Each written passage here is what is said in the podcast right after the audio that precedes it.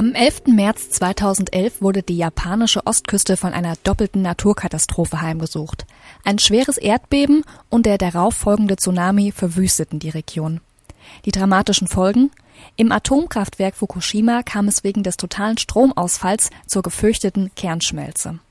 Weite Gebiete um das Kernkraftwerk wurden radioaktiv verseucht, 150.000 Menschen mussten evakuiert werden. Heute, bald drei Jahre nach der Katastrophe, beginnt die Bergung der noch verbliebenen Brennstäbe aus dem am schwersten verwüsteten Reaktorgebäude. Eine äußerst kritische Phase des Rückbaus, der nach dem Willen der japanischen Regierung in 40 Jahren alle Spuren der Katastrophen beseitigen soll. Der Wissenschaftsjournalist Stefan Fuchs sprach mit dem Sicherheitsexperten Dr. Walter Tromm über die Risiken dieser Arbeiten und die Probleme mit den großen Mengen radioaktiv verseuchten Wassers vor Ort. Dr. Tromm ist Sprecher des Programms Nukleare Sicherheitsforschung Nuklear am KIT. Herr Dr. Tromm, es sind jetzt bald drei Jahre nach dem Reaktorunfall in Fukushima. Wenn man die Lage beurteilt, würden Sie sagen, dass diese ehrgeizigen Pläne der Regierung noch realistisch sind, dass in 40 Jahren nichts mehr an die Katastrophe erinnert? Können diese 150.000 evakuierten Bewohner des Umlandes bis zur Jahrhundertmitte wirklich in die radioaktiv verseuchten Gebiete zurückkehren? Die Frage ist sicherlich nicht ganz einfach zu beantworten. Nun sind 40 Jahre ja ein sehr langer Zeitraum, so dass man zunächst mal sagen kann, ja, dieser Zeitraum, der könnte sicherlich eventuell noch eingehalten werden. Sicherlich ist das aber mit großen Schwierigkeiten verbunden. Man sieht das ja auch daran, dass die japanische Regierung jetzt ja doch sehr stark einschwenkt auf internationale Hilfe. Am 2. Oktober hat eine große Konferenz stattgefunden. Wie kann ich diese Wasserabfallproblematik lösen auf der Fukushima-Anlage? Es ist auch so, dass nach wie vor die Regierung und auch die Provinzen bemüht sind, diese kontaminierten Landgebiete, wo die Leute ja bisher nicht zurückziehen können, zu dekontaminieren, sodass sie zurückziehen können. Ob der Zeitraum dann genau gehalten werden kann, kann man jetzt sicherlich noch nicht sagen. 40 Jahre ist ja eben ein sehr langer Zeitraum.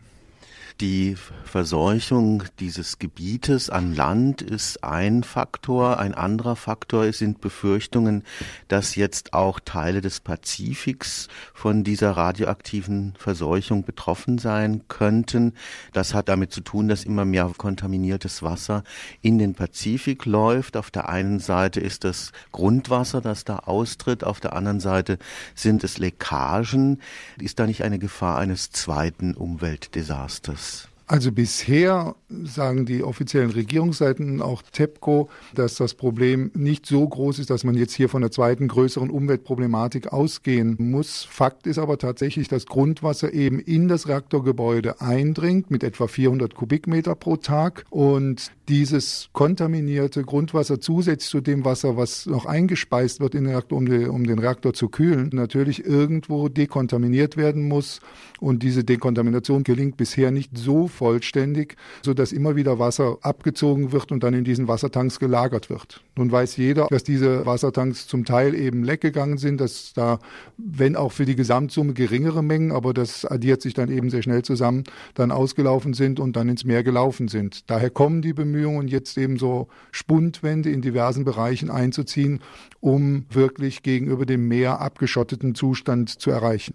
Sie haben darüber gesprochen, dass man versucht, dieses radioaktive Wasser zu dekontaminieren. Was gibt es da für technische Möglichkeiten? Es gibt diverse Ausfällungsmechanismen, die aber bisher alle nicht vollständig funktionieren, weil das natürlich auch sehr, sehr große Maßstäbe sind. Ja, 400 Kubikmeter pro Tag kommen aus dem Grundwasser in das Reaktorgebäude, 400 werden zugeben, also müssen Sie jeden Tag mit 800 Kubikmetern kontaminiertem Wasser umgehen, so dass man sich sehr, sehr leicht ausrechnen kann, wenn man jetzt einfach so weitermachen würde, dass das Summen sind, die dann auch lagertechnisch gar nicht mehr zu handhaben sind, wenn man sich die Anlage selber anguckt, von oben Luftbilder jetzt betrachtet, sind ja schon sehr, sehr große Mengen einfach mit, mit Tanks bedeckt auf der Fläche, so dass daher, glaube ich, auch die Überlegung von TEPCO, von der Regierungsseite her kommt, wir müssen da etwas anderes machen, wir müssen die Radionuklide besser zurückhalten, damit wir zusätzlich das Wasser einfach im Kreislauf fahren können, um diese Belastung mit den Tanks einfach zu verringern. In diesen Tagen beginnt jetzt die Bergung des Reaktorgebäudes 4, das am meisten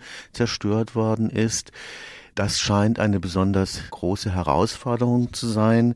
Der Vorsitzende der japanischen Atomaufsichtsbehörde hat davor gewarnt, dass diese Arbeiten gefährlicher seien als alle bisher am Katastrophenreaktor durchgeführten Maßnahmen. Was sind denn da die besonderen technischen Herausforderungen? Also es handelt sich ja bei dem Reaktorgebäude 4 hauptsächlich das, was man jetzt herausholen will, das Brennelement Lagerbecken.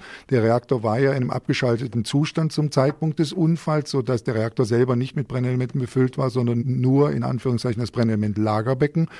Nun liegt das auf einer großen Höhe und man weiß nicht genau, wie stabil das Gebäude selber noch ist, sodass im Moment Arbeiten durchgeführt werden, um das Gebäude selber erstmal so zu stabilisieren, also sozusagen mit einer neuen Konstruktion umgeben wird, damit das Gebäude stabilisiert stabilisiert ist und damit auch das Brennelement Lagerbecken stabilisiert ist, um dann die Brennelemente aus diesem Lagerbecken herauszuholen.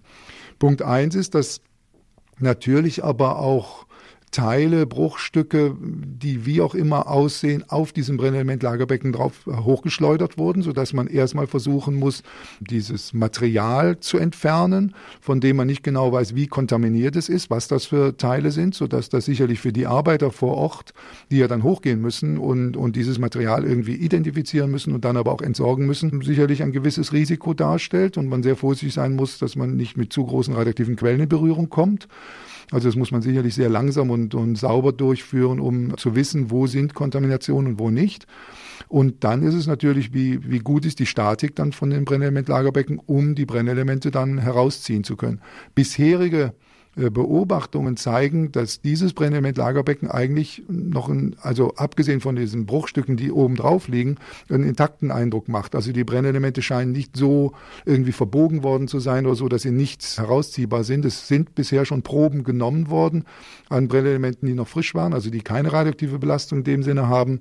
Und das scheint also zu gelingen, die herausziehen zu können. Ob das jetzt für alle Brennelemente gibt, muss man dann natürlich sehen.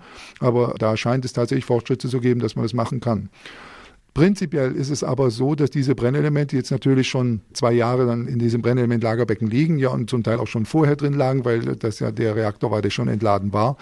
Sodass also, was auch schon mal in den Zeitungen zu lesen ist, eine, eine ganz große Gefährdung für die Nordhalbkugel oder die gesamte Erdball nicht von auszugehen ist, weil diese ähm, Brennelemente liegen jetzt schon so lange in dem Abkliegenbecken, dass sie nicht mehr so reagieren können, dass irgendwie nochmal eine zusätzliche Kernschmelze entstehen würde oder so. Aber natürlich vor Ort ist die Gefährdung schon da, wenn ihnen diese Brennelemente irgendwie durch Versagen des Krans oder so herunterfallen würden und dann aufbrechen würden, wäre eine Kontamination natürlich der, der örtlichen Umgebung da, sodass das für die Arbeiter selber schon ein Risiko darstellt und eventuell auch damit zu rechnen wäre, wenn das im großen Maßstab passieren würde, dass man erstmal nochmal die Anlage evakuieren müsste und die Leute vor Ort gar nicht weiter mit ihren Säuberungsmaßnahmen, mit ihren Dekontaminationsmaßnahmen weitermachen können. Das war mein Kollege Stefan Fuchs im Gespräch mit Dr. Walter Tromm über die in dieser Woche angelaufene Bergung von Brennstäben aus dem havarierten Reaktor in Fukushima.